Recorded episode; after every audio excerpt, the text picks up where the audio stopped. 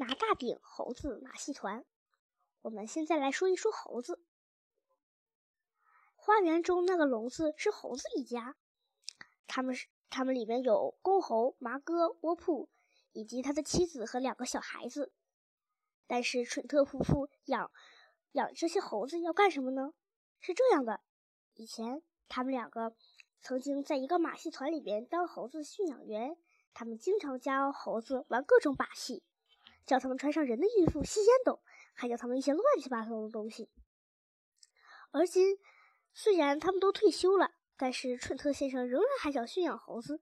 他梦想着一天他将有会有一个巨大的猴子马戏团，哦，是一个拿大顶的猴子马戏团。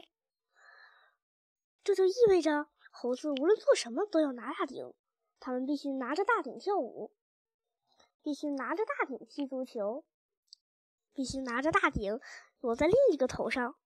麻哥窝铺在最下面，最小的猴子在最上面。他们甚至还得拿着大鼎吃喝，这可不是件容易的事情，因为水和食物必须进到他们嗓子眼里去。实际上，拿大顶吃喝是几乎不可能的事情，但是对于猴子来说可不是这样的。对我们来说，这一切听起来都很无聊，但是对猴子来说，这似乎也很无聊。他们一天又一天的拿着大鼎做这些事情，都烦了，连续几个小时头朝下，弄得他们头昏眼花。蠢特先生却不管这些，每天让他们训练六个小时。如果他们不听命令照做，蠢特太太很快就是拿拿着那根手杖跑了过来。